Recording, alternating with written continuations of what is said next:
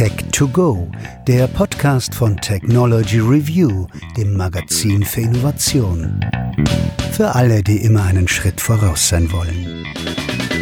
Herzlich willkommen bei Tech to Go. Mein Name ist Jo Schilling. Heute geht es um Bahnnebenstrecken. Seit Jahrzehnten liegt die Deutsche Bahn Nebenstrecken still.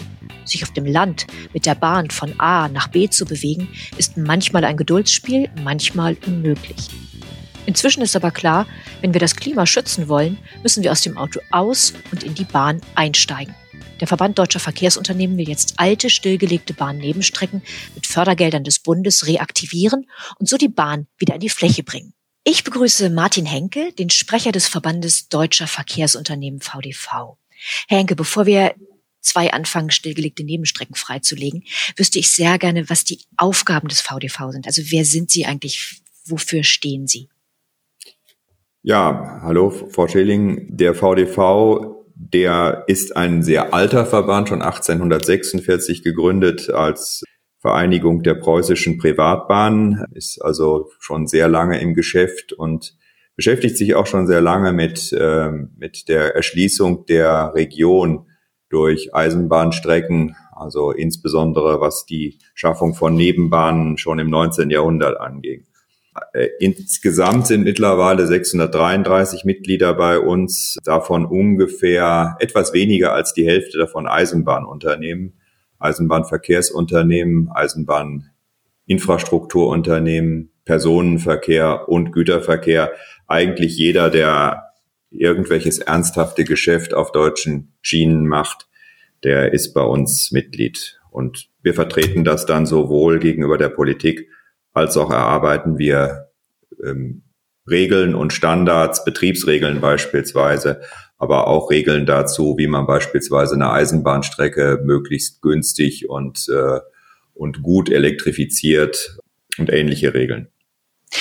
Das heißt, die Deutsche Bahn gehört auch zu Ihnen dazu. Sie sind also auch Vertreter der Deutschen Bahn, weil Sie ja, wenn es um die Nebenstrecken geht, auch durchaus das Verhalten in der letzten Zeit in die Kritik nehmen. Ja, das, die Deutsche Bahn ist bei uns äh, Mitglied. Noch gar nicht mal so sehr lange, aber wir haben ansonsten ein breites Spektrum von privaten, von kommunalen, von Landesbahnen, äh, alle möglichen Arten von Bahnen.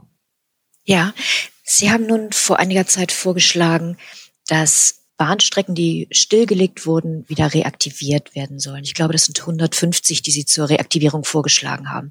Was waren denn Ihre Kriterien dafür, eine Strecke in diese Liste aufzunehmen? Ja, insgesamt sind es sogar 238 in der zweiten Auflage, die wir in diesem Jahr rausgegeben haben, ähm, Jahr 2020. Und ähm, tatsächlich gibt es eine ganze Reihe von Kriterien. Ein ganz wichtiger Aspekt ist natürlich, ähm, ob es genügend Fahrgastpotenzial gibt, beziehungsweise für den Güterverkehr natürlich entsprechend Güteraufkommen. Und dazu ist es wichtig, dass natürlich Bevölkerung dort vorhanden ist, dass eine Strecke den wichtigsten Verkehrsachsen entspricht, denn es nutzt ja dann nichts, wenn zwar Bevölkerung da ist, die aber woanders hin ist, die Richtung, in die die Strecke führt. Außerdem muss man natürlich vergleichen, ob ein vorhandenes Verkehrsangebot nicht eventuell oder ein, ein weiter ausbaubares Angebot auf, mit einem anderen Verkehrsträger attraktiver wäre als die Schiene. Also es nutzt einem nichts, wenn die eine Strecke zu reaktivieren, wenn man dann ins nächste Oberzentrum dann äh, 40 Minuten fährt und der Bus fährt 20, dann hat das keinen großen Sinn. Dann muss man den Aufwand natürlich sehen, wenn man da praktischen Neubau machen muss für Hunderte von Millionen, weil die Strecke schon sehr stark überbaut ist, dann kann es auch sein, dass das zu viel des Guten ist und dann sich nicht mehr wirklich lohnt. Dann muss man Konflikte einschätzen, beispielsweise wenn man den Bau dann wieder durch Wohngebiete vortreibt, ist das auch ein großes Risiko, dass dort äh, dann die Bevölkerung etwas dagegen hat äh, und die soll ja im Endeffekt die Strecke auch nutzen. Dann ist der Aufwand des, der Verkehrserbringung dort ein wichtiges Thema.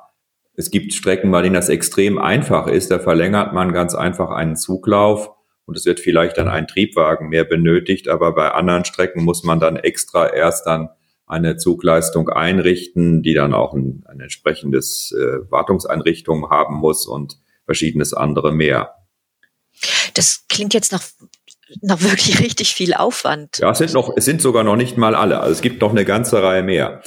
Einbindung in den ÖPNV, Potenzial zur Entlastung überlasteter paralleler Verkehrswege, aber auch, ob was der Güterverkehr und der Schienenpersonenfernverkehr davon hat. Es gibt sogar Reaktivierung für den Schienenpersonenfernverkehr. Und dann gibt's auch noch so einen Nutzen, den man einbeziehen muss als eventuelle Umleitungsstrecke im Falle, dass irgendwas an Bauarbeiten oder an, an Problemen auf einer Hauptstrecke passiert. Auch das kann ein Grund sein, dann äh, das Gesamtnetz leistungsfähiger zu machen, indem man dann Umgehungsmöglichkeiten hat. Aber das wären dann im Prinzip auch die wesentlichen Gründe.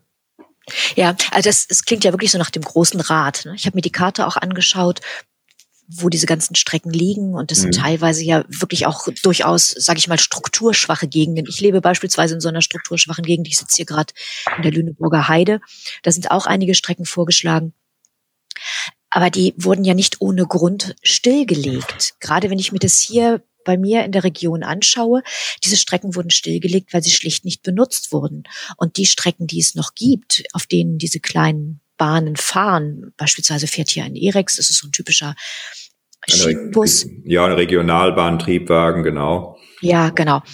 Und äh, der wird wenig benutzt. Und wie kommen Sie jetzt auf die Idee, dass die Reaktivierung von Strecken, die ja offensichtlich noch schlechter gelaufen sind als solche, einen Nutzen hat?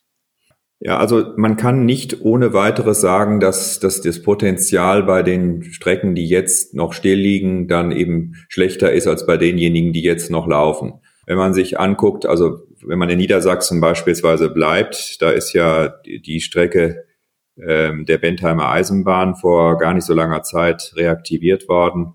Und da fahren heute weit mehr als jetzt zwar nicht in der Corona-Krise, aber unmittelbar davor waren es noch waren es zweieinhalbtausend Leute am Tag. Und das ist ganz eindeutig eisenbahnwürdig. Dort überlegt man ja auch schon, die Reaktivierung auf weitere Streckenteile auszubauen. Dazu kommt, dass seinerzeit, als die Strecken stillgelegt worden sind, das ist ja vor allem in den 60er Jahren bis hin zu den 90er Jahren passiert. Jetzt in den letzten beiden Jahrzehnten ist weniger stillgelegt worden. Aber damals hat man äh, beispielsweise noch keine Regionalisierungsmittel gehabt, die die Länder zur Verfügung hatten, um die, die Fahrleistungen auf den Strecken zu bestellen. Man hatte auch eine ganz andere Einstellung zur Umwelt. Tatsächlich ist es sogar so gewesen, dass insbesondere zu Zeiten der alten deutschen Bundesbahn Strecken teilweise stillgelegt worden sind, weil sie viele Nutzer hatten. Mit jeder, mit jeder Fahrkarte, die die DB damals verkauft hat, hat sie mehr Verlust gemacht, weil ihr das niemand ersetzt hat. Und dementsprechend wollte man möglichst aus sich aus dem Nahverkehr zurückziehen. Das verstehe ich jetzt nicht. Wieso hat die Bahn Verlust gemacht, wenn sie Tickets verkauft hat?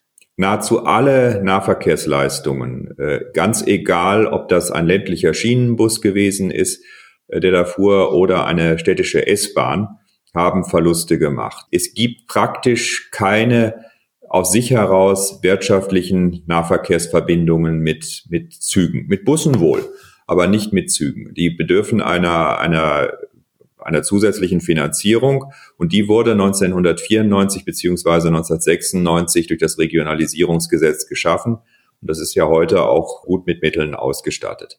Und erst seitdem ähm, lohnt sich für die Verkehrsunternehmen der Eisenbahnpersonenverkehr. Vorher bestand jeglicher Anreiz darin, dann möglichst dieses Segment, das anders als der Fernverkehr oder der Güterverkehr Verlust machte, loszuwerden. Wenn Sie jetzt sagen, bei vielen Strecken würde sich das wieder lohnen, Sie haben eben ein ganz wichtiges Stichwort gebracht. Sie haben gesagt, Umwelt ist natürlich ein Aspekt. Äh, dann heißt es ja, dass Sie mit diesen Reaktivierungen, wenn ich Sie recht verstehe, vor allen Dingen Verkehr von der Straße aus dem Auto auf die Schiene verlagern wollen. Ganz recht. Und nicht nur das, sondern auch auf die dann wieder anschließenden Busse. Denn wenn eine Strecke reaktiviert wird, dann die Attraktivität, die springt dann über auf die daran wieder anschließenden Busverbindungen. Im Allgemeinen gibt es dann, obwohl die Schiene ja dann ein, eine Busverbindung im Allgemeinen ersetzt, trotzdem mehr Busverkehr, weil Leute zwar ganz gerne durchaus von einem Zug auf einen Bus umsteigen, aber nicht mehrfach mit dem Bus von einem einen Bus zum anderen. Das ist auch unsere Erfahrung in, in verschiedensten Bereichen. Wenn ich jetzt Strecken reaktiviere, die gar keine Anbindung an den öffentlichen Nahverkehr haben, dann sind die ja von vornherein dem Untergang geweiht, beziehungsweise habe ich ja, wenn ich versuche, die Menschen vom Auto äh, umzugewöhnen auf die Bahn, das Problem, dass sie von zu Hause erstmal zur Bushaltestelle müssen, sie müssen zu ihrer Bahn, sie müssen von da wieder weiterreisen. Wie glauben Sie, kommen Sie gegen die Bequemlichkeit der Menschen an, dann eben doch einfach nur ins Auto zu steigen? Also erstens gehen wir davon aus, und das ist auch eine Voraussetzung für die Reaktivierung, dass dort ein umfassendes Nahverkehrskonzept dahinter stehen muss. Und dann auch eben mit Zubringerlinien zu den, äh, zu den Stationen. Allerdings muss man auch dann auch das Fahrrad mit einbeziehen. Und auch, es gibt noch eine ganze Reihe Leute, die zu Fuß zum Bahnhof laufen, wie ich heute Morgen anderthalb Kilometer, was mir auch sehr gut tut. Es gibt auch eine, die Möglichkeit, dann eben mit dem Pkw dorthin zu fahren auf einen Park-and-Ride-Platz. Also da gibt es unterschiedliche Möglichkeiten und es gibt durchaus auch Strecken, die wenig Busverbindungen haben, äh, aber trotzdem florieren, weil die Leute dann eben mit dem Fahrrad oder mit dem Auto dahin fahren zu den entsprechenden Stationen. Das, der Idealfall ist aber eine gute Anbindung auch mit örtlichen Bussen. Das können übrigens auch dann Anrufsammeltaxen sein. Das äh, gibt's durchaus an verschiedenen Stellen und ähm, hat sich auch durchaus bewährt.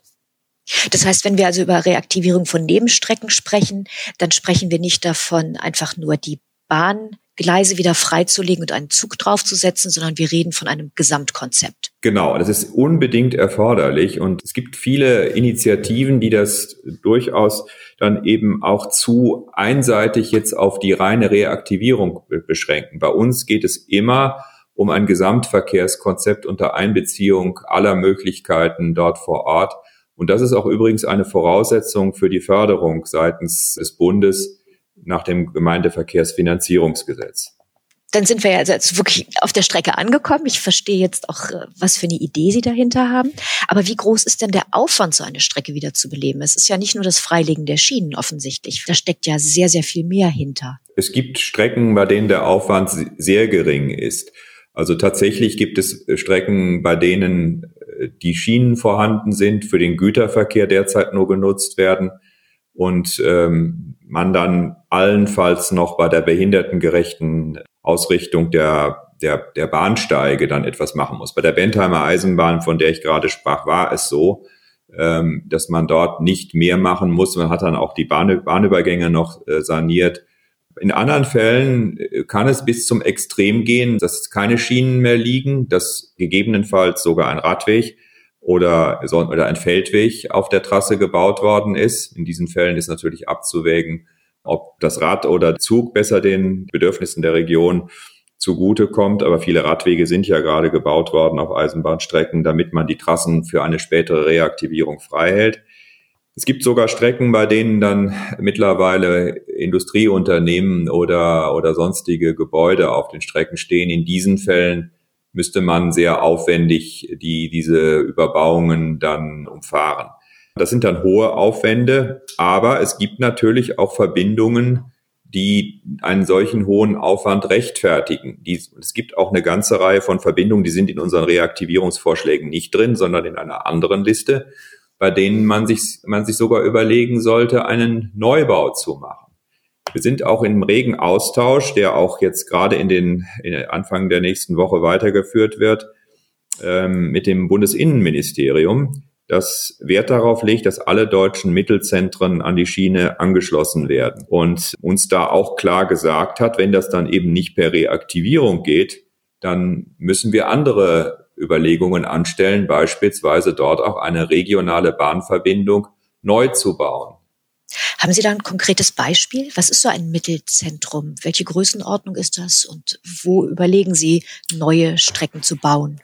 Ja, es gibt eine Vielzahl von Mittelzentren, die derzeit noch nicht angeschlossen sind. 123 ähm, genau sind es, die nicht an die Schiene angeschlossen sind von ungefähr 1000. Und was ist denn so ein Mittelzentrum? Ich hatte gerade ja die Bentheimer Eisenbahn genannt. Da ist das Mittelzentrum, das durch die angeschlossene, die Stadt Nordhorn. Eine Mittelstadt, eine große Mittelstadt durchaus mit Industrie und, und vielen weiteren Attraktionen, auch die dann wieder Fahrgäste anlocken. Es gibt aber auch kleine Mittelzentren. Da ist zum Beispiel so eine, so eine Stadt wie Sulingen zu nennen, die, die keine 10.000 Einwohner hat, aber eben große Schulzentren, Kinozentrum, Verwaltungen, Krankenhaus etc. pp. Wir haben mal einige aufgezählt, die, die auch relativ viel Einwohner haben. Wenn man die größte Ortschaft nimmt, die dann wieder angeschlossen würde, das wäre Würselen in Nordrhein-Westfalen mit fast 40.000 Einwohnern oder Niederkassel auch in Nordrhein-Westfalen auch mit fast 40.000 Einwohnern.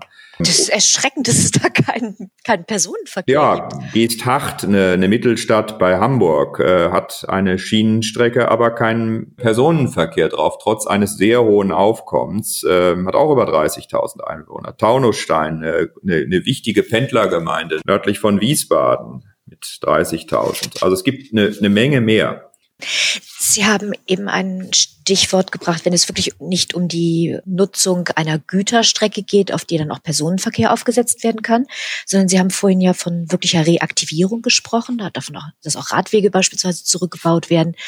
Ich denke jetzt an so kleine Strecken, an denen kleine Bahnhöfe stehen, an denen Menschen wohnen. Die Bahnhöfe sind häufig an Privatpersonen bereits verkauft, die sind Wohnhäuser. Und wenn Sie jetzt anfangen, die Strecken zu reaktivieren und da Güterzüge draufsetzen, da ist doch bestimmt mit gewaltig Widerstand zu rechnen, oder? Ja, es kommt immer drauf an. Also in dem Fall, den ich Ihnen gerade genannt habe, mit dem Ort Sulingen, wäre man sehr froh, wenn man die Verbindung durch den Güterverkehr wieder reaktivieren könnte, weil es die, der Attraktivität einer solchen Gemeinde dann doch schon sehr nutzen würde. Im Übrigen muss man da an, in dem Falle auch sagen, macht die, die örtliche Wirtschaft auch Druck, dass dort äh, eine Wiederanbindung kommt. Dass die Wirtschaft gerne angeschlossen werden möchte, heißt ja nicht zwingend, dass die Menschen, die an der Strecke wohnen, damit einverstanden sind und sich nicht in Bürgerinitiativen oder wie auch immer dagegen wehren, wenn ich mir anschaue, was im Rahmen der, des Windenergieausbaus an Gegenwehr entstanden ist. Ja, das, da ist natürlich das ist, kann ich bestätigen. Ähm, ich habe selber mal an einer Eisenbahnstrecke gewohnt, die jetzt in der Reaktivierung äh, ist. Ähm, und ähm, da hat es auch tatsächlich über Jahrzehnte erheblichen Widerstand gegeben, weil man eben dort äh, auch selbst ohne Güterverkehr zu viel Lärm befürchtet hat, obwohl äh, die Straße, auf der der, der Busverkehr stattfand, völlig überlastet war und äh, selbst wenn man sehr früh aufbrach des Morgens, äh, die Busse voll waren, obwohl sie dann teilweise zu mehreren Bussen gleichzeitig fuhren. Auf einem, auf einer Abfahrtszeit fuhren dann mehrere Busse. Tatsächlich, nach langer Diskussion ist es dort gelungen, dann die, die Bürgerschaft zu überzeugen. Als letzten Punkt, sie zu überzeugen, hat man dann auch noch ähm, anstatt Dieseltriebfahrzeugen batteriegetriebene jetzt, das ist eine ganz neue Entscheidung auch ähm, dort vorgesehen, die sehr leise sind. Ähm, beim Güterverkehr wird es nicht ganz so leise sein, aber es gibt eben auch eine ganze Reihe von Ortschaften, in denen ähm, dann der Anteil derjenigen, die in ihrem Arbeitsplatz dann an der Stelle doch erheblich profitieren, auch von der Güteranbindung, so groß ist, dass man dann auch dort eine Unterstützung hinbekommt. Das ist auch immer eine Frage, wie sind denn beispielsweise die Siedlungsstrukturen? Es gibt Gegenden, in denen nur relativ wenige und dann auch äh, gegebenenfalls leicht vor Lärm zu schützende Häuser dann an der Strecke stehen. In anderen Fällen muss man durch Wohngebiete intensiv durchfahren und da gibt's dann längere Diskussionen. Aber wenn man das gesamte Umfeld nimmt, dann dauern diese Diskussionen zwar, aber in aller Regel kommt man dann im Endeffekt doch dazu, dass dort die eine örtliche Mehrheit äh, diese Reaktivierungen unterstützt. Mhm. Sie haben eben in Ihrer Antwort noch ein weiteres sehr wichtiges Stichwort gebracht. Sie haben von elektrischen Antrieben gesprochen. Welche Rolle spielt denn generell die Elektrifizierung von diesen Bahnlinien? Weil wenn ich keine Oberleitung habe, dann ist ja üblicherweise der Dieseltriebwagen das Mittel der Wahl. Mhm. Und der ist ja nun, wenn wir von Umweltfreundlichkeit sprechen und von Nachhaltigkeit, nicht gerade die Traumlösung. Also wir haben uns das angeguckt. Wir haben ja 238 Strecken mit 4016 Kilometer Länge vorgeschlagen für die Reaktivierung und für circa 2000 Kilometer schlagen wir eine Elektrifizierung mit Oberleitung vor. Häufig ist das relativ aufwandsarm zu machen, weil man dafür dann keine Hochspannungsleitungen zusätzlich als Zufuhr bauen muss, sondern das kann man als Verlängerung des bisherigen Netzes ohne weiteres problemlos machen. Wir entwickeln als Verband Deutscher Verkehrsunternehmen derzeit auch Hinweise an die Unternehmen, wie man das preiswert bauen kann. Da gibt es auch eine ganze Reihe von Neuerungen, dass man das billiger bauen kann als früher. Und äh, für den Rest, das sind ja dann nochmal so circa 2000 Kilometer, ist wiederum für fast 1400 Kilometer, also mehr als zwei Drittel, dann aus unserer Sicht sinnvoll, einen Batterie-Oberleitungs-Hybrid-Triebwagen zu beschaffen. Das ist also ein Triebwagen, der unter dem Fahrdraht, er muss ja teilweise auch noch unter dem Hauptnetz weiterfahren, dann elektrisch mit dem, mit dem Stromabnehmer fährt und äh, gleichzeitig seine Batterien dort lädt. Und die Industrie hat heute im Angebot Triebfahrzeuge, die äh, dann bis zu 80 Kilometer äh, ohne Fahrrad fahren können, bis sie wieder geladen werden müssen. Das, was Sie eben genannt haben, das ist also keine Zukunftsmusik, sondern solche Fahrzeuge gibt es bereits. Die gibt es. Die Batterietechnik entwickelt sich schneller voran, als äh, wir das gedacht haben. Ich habe erst in der vorletzten Woche mit einem Batteriehersteller darüber konferiert. Ich bin mittlerweile sehr zuversichtlich, dass wir weder Diesel noch Wasserstofftechnologie einsetzen müssen, also auch keine Brennstoffzellen, dass das vollkommen mit Batterielösungen geht gegebenenfalls dann auch bei den Strecken, die bisher noch zu lang sind, um ohne Überleitung fahren zu können oder ohne, dass der Akku dann entsprechend nicht reicht. Da kann man sogenannte Stützelektrifizierungen machen, dass man mal so ein Stück von fünf Kilometer mit einer Oberleitung in der Mitte der Strecke ausstattet. Auch das kann man preiswert machen, weil man da keine Hochspannungsleitung hinbringen muss. Denn das kann man aus dem ganz normalen Landesnetz mit 10 oder 20 Kilovolt einfach dann aus dem vorhandenen Leitungsnetz entnehmen und das ist dann preiswert auch. Wenn Sie eine Trasse reaktivieren und das ist mit großem baulichen Aufwand oder wäre mit großem baulichen Aufwand verbunden, wäre das dann nicht viel einfacher, Busspuren daraus zu machen, also zu sagen, wir haben hier diese Strecke, wir haben diesen Verlauf, wir wollen den gerne bedienen, wir setzen da Busse drauf? Ja, Busse ähm, kann, könnte man natürlich auch drauf fahren, die vorhanden es, es gibt verschiedene Länder, in denen man sowas gemacht hat und ganz ehrlich gesagt, die Erfahrungen damit sind nicht besonders gut. Japan Weshalb? hat man das teilweise gemacht bei den Strecken, die nach dem Tsunami geschädigt gewesen sind und wo die, der Oberbau weggespült war. Und da hat es sich überhaupt nicht bewährt. Die Kommunen dort möchten wieder zurück auf die Schiene, weil es ist schon ein erheblicher Unterschied im Fahrkomfort. Sie mit einem Bus fahren oder mit einem Zug. Dazu kommt, dass Sie mit einem Zug normalerweise ein ganzes Stück schneller fahren können als mit einem Bus. Der, der Bus hat dann auch noch weniger gute Voraussetzungen dafür, elektrisch zu fahren. Das heißt, der Aufwand, mit ihm elektrisch zu fahren, das kann man natürlich auch aber der ist dann größer. Also Sie brauchen beispielsweise für einen, wenn Sie mit Oberleitung fahren müssen, brauchen Sie zwei Fahrleitungen und nicht nur eine. Sie haben auch einen größeren Aufwand äh, jetzt bei den Beschaffungskosten, wenn Sie so einen Bus mit Batterien ausstatten wollen, weil Sie da leicht ein Gewichtsproblem bekommen, was Sie bei der Schiene praktisch nie haben. Denn der Schiene, ein Personentriebwagen, der reizt die Tragfähigkeit der Strecke äh, nahezu nie aus. Das sind so Probleme, die man dann eben mit dem Zug nicht hat. Ja, wenn man das Ganze ein bisschen äh, kurzfristiger denkt, um also schnell solche Strecken zu reaktivieren, dann wären doch ganz konventionelle Busse auch durchaus eine Alternative. Sie haben jetzt gesagt, in Japan im Zuge des Tsunami-Wiederaufbaus hätte das nicht wirklich gut funktioniert, aber es gibt ja Städte, in denen funktioniert es sehr gut. Also Istanbul beispielsweise, da gibt es ein ganzes Netz aus Schnelltrassen für Busse. Ja, es gibt auch andere Städte und ich hatte mich im letzten Jahr in Lima dem es angeguckt, wo es einen mit sehr, sehr hohen Leistungen betriebenen Busschnellweg geht und der allerdings erhebliche betriebliche Schwierigkeiten hat. Also man hat dann eben tatsächlich Buswartezeiten auf dem Bus von bis zu zwei Stunden, trotz der Tatsache, dass da alle paar Minuten Busse fahren. Also das Bussystem hat seine Grenzen und das ist auch ein Thema der Akzeptanz, muss man ganz ehrlich sagen, dann an der Stelle ein Bus ist immer noch besser als Individualverkehr und wir werden in ganz vielen Fällen Busse einsetzen müssen. Wir werden, die Renaissance des Busses wird noch sehr viel intensiver ausfallen als die der Schiene, weil auch sie die schnellere Lösung ist. Aber wir brauchen ein Grundgerüst von Eisenbahnen, damit auch gerade der Busverkehr in der Region wieder attraktiv wird. Denn wie gesagt, es ist attraktiv in vielen Fällen von einem schnellen Zug auf dann einen etwas langsameren Bus umzusteigen. Aber von einem Bus auf den nächsten Bus, da meutern die Passagiere dann schon häufig. Deshalb brauchen wir dieses Grundgerüst in einem vernünftig entwickelten Gesamtverkehrssystem. Sie haben eben die Bentheimer Bahn genannt, aber was für weitere Beispiele haben Sie denn für erfolgreich in der letzten Zeit reaktivierte Strecken? Ja, es gibt äh, nach der Bahnreform eine Vielzahl. So ein Beispiel ist die Strecke von Düsseldorf nach Mettmann und nach Karst.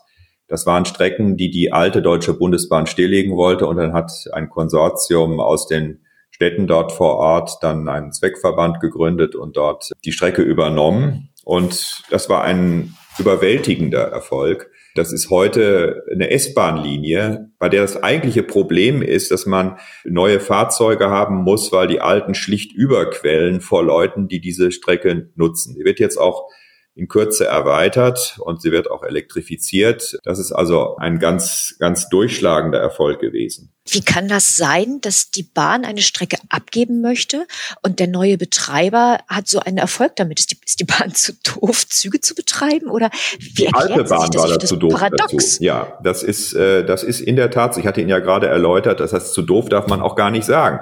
Die ist darauf getrimmt worden von der Politik. Die Politik hat hat keinerlei Mittel zur Verfügung gestellt für öffentlichen Nahverkehr, für den Schienenpersonennahverkehr. Und äh, die alte DB äh, musste dementsprechend in die Schulden gehen und auch das Finanzministerium hat dann eben nichts für den Schuldenausgleich getan. Es verschuldete sich immer mehr und dementsprechend wollte man jeden Nahverkehr loswerden. Ganz rational eigentlich von der alten deutschen Bundesbahn. Und in der neuen Welt nach 1994 beziehungsweise 96, als dann Regionalisierungsmittel für diesen Verkehr zur Verfügung standen, da sah die Situation ganz anders aus. Die Strecke war damals allerdings dann schon, ist ja noch relativ schnell dann schon abgegeben worden und die neuen Betreiber haben das zu einem großen Erfolg geführt. Die DBAG hat dann eine gewisse Zeit gebraucht, um selber zu analysieren, dass sie vielleicht auch wieder in dieses Geschäft einsteigt. Und im Moment ist die DBAG, das hat sie ja auch öffentlich gesagt, in Verhandlungen mit den, mit den Kommunen, mit den Aufgabenträgern und auch mit dem Bundesverkehrsministerium, um ihre eigenen Vorstellungen zur Reaktivierung äh, dort vorzustellen und dafür zu werben, eine Vielzahl von Strecken, die noch der DB gehören, dann auch wieder in Betrieb zu nehmen.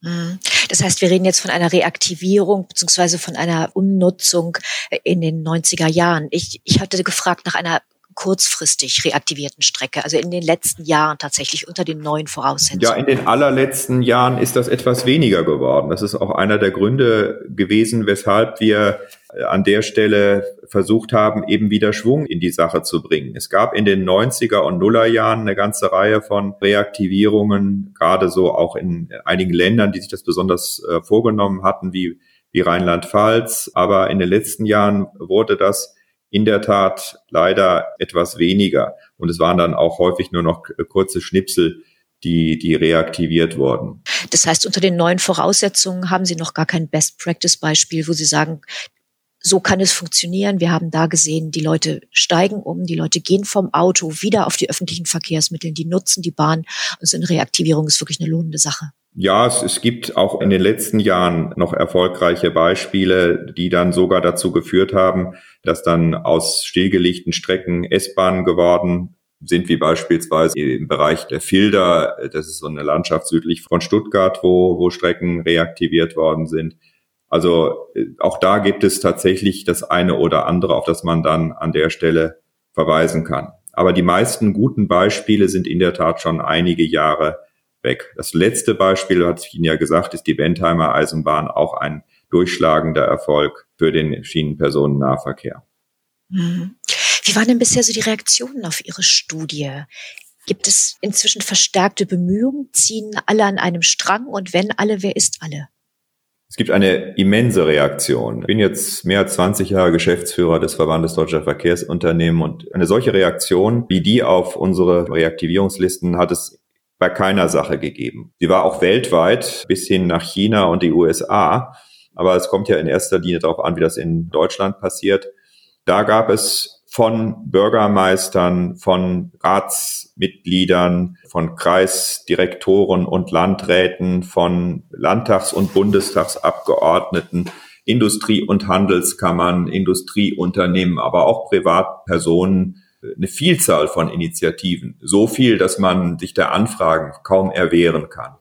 Es gab eine sofortige Reaktion der Politik, indem man das Gemeindeverkehrsfinanzierungsgesetz mit erheblich besseren Voraussetzungen für Reaktivierungen ausgestattet hat, hätte sich eigentlich überhaupt keine bessere Reaktion auf diese Liste erwarten können. Wird das Ganze denn jetzt schon operativ umgesetzt? Also bisher sind es ja nur Reaktionen und äh, ja, ist wie gesagt operativ. Sowohl das Telefon als auch das Papier sind geduldig. Ja, aber nee, operativ ganz klar, denn im Gemeindeverkehrsfinanzierungsgesetz, da stand vorher nichts von Reaktivierung drin. Da ist jetzt für Reaktivierung und Elektrifizierung ein Fördersatz des Bundes von 90 Prozent drin. In einigen Ländern gibt es auch schon eine Kofinanzierung, die dann auch noch in der Größenordnung, zum Beispiel in Baden-Württemberg, von circa fünf Prozent ist sodass dann bei den örtlichen Kostenträgern wie den Kommunen dann nur noch fünf Prozent der Kosten äh, hängen bleiben. Also häufig wirklich nichts, was dann einen Kommunalhaushalt wirklich stark belastet. Wie gesagt, gibt es dann auch Gelder, die bei den Regionalisierungsmitteln für die Bestellung vorhanden sind. Da wird zwar jeder Aufgabenträger sagen, das ist eigentlich zu wenig, aber als seinerzeit die Mittelausstattung beraten wurde, da stützte sich das sehr stark auf Gutachten, die davon ausgingen, dass Strecken, die in der Größenordnung auch sind, wie wir die in, den, in der Reaktivierungsliste drin haben, wieder in Betrieb genommen werden. Das ist also man ganz klar auch davon ausgegangen, dass es zu zusätzlichen Verkehren auf bisher nicht betriebenen Strecken käme. Wagen Sie eine Prognose, wann es wo losgeht? Das ist schwierig zu sagen, denn wir haben jetzt zwar die gesetzlichen Voraussetzungen, aber wir brauchen einen ganzen Prozess, der erfolgreich ablaufen muss. Die Initiative kommt in aller Regel von Mandatsträgern oder auch Bürgern oder auch der Wirtschaft vor Ort. Dann muss man sich dort dazu entscheiden, dann eine entsprechende Eingabe an das jeweilige Land zu machen und das Land muss dann das wiederum an den Bund melden. Der Bund macht dann eine Überprüfung auf die Wirtschaftlichkeit und stellt das Ganze dann in sein Programm wieder ein, wo er dann die 90-prozentige Förderung dafür zur Verfügung stellt. Da gibt es noch einen Knackpunkt, das ist die sogenannte standardisierte Bewertung, das ist die Wirtschaftlichkeitsberechnung. Die ist noch nicht neu formuliert worden. Da gibt es zwar ein paar Hinweise in dem neuen Gesetz dazu, aber noch keine wirklich ausformulierte Leitlinie. Ich habe mich allerdings gestern noch vergewissert, dass der Bund dran arbeitet. Liegt im Moment bei der Leitung des Bundesverkehrsministeriums ein Vorschlag dazu vor, wie man das überarbeitet, damit besser als vorher in diese Wirtschaftlichkeitsberechnung einfließt, dass beispielsweise Deutschland ja sehr hohe Strafen bezahlen müsste, wenn es die Klimaziele nicht erreicht. Also etwas, was auch die Wirtschaftlichkeit stark berührt. Und auch Dinge eingebracht werden wie Folgekosten, die man hätte, wenn der Straßenverkehr auf dem gleichen Niveau weiterführe, für die äh, Siedlungsstruktur, für die Bodenversiegelung und für andere Fakten, die dort zu berücksichtigen sind. Das klingt so, als würde es noch ziemlich lange dauern. Ja, das ist ein zeitaufwendiger Prozess. Das Verkehrsministerium hätte auch ganz gerne schon ein paar Projekte vorliegen, bei denen es direkt jetzt natürlich auch im Hinblick auf die Bundestagswahl sagen könnte, das fördern wir. Aber wie gesagt, das ist ein Entscheidungsprozess mit Kommunen, mit Ländern und mit Bund, die daran beteiligt sind. Und das dauert dann im besten Fall so circa zwei Jahre, bis so ein Projekt dann wirklich auch ins Rollen kommt. Es gibt Länder, die dann dort sehr unterstützend wirken, wie beispielsweise Baden-Württemberg, bei dem jetzt eine lange Liste, die praktisch dem baden-württembergischen Teil unserer Liste entspricht, veröffentlicht wurde, bei denen das Land Machbarkeitsstudien finanziert. Aber dann muss natürlich auch die Kommune mitmachen vor Ort. Und das ist nicht immer der Fall. Also es gibt dann immer noch Kommunen, die, denen die Bahn dann egal ist, selbst wenn sie davon einen großen Vorteil hätte und sie das finanziert bekäme. Ich weiß die Zahl leider nicht mehr. Das war ganz am Anfang unseres Gesprächs. Wie viel Nebenstrecken Sie zur Reaktivierung vorgeschlagen? Über 200 waren das. 239, genau. 239. Was glauben Sie denn? Wie viele von denen haben eine Chance, wirklich wieder befahren zu werden? Natürlich, wenn man sich entsprechend anstrengen würde und der Wille vor Ort, äh, der äh, gegeben wäre, wären es möglicherweise sogar mehr als die. Ab und zu mal gibt es tatsächlich auch äh, Initiativen, die die sogar Strecken, die nicht in dem Programm enthalten sind, angehen, sodass wir das auch immer von Zeit zu Zeit überarbeiten müssen.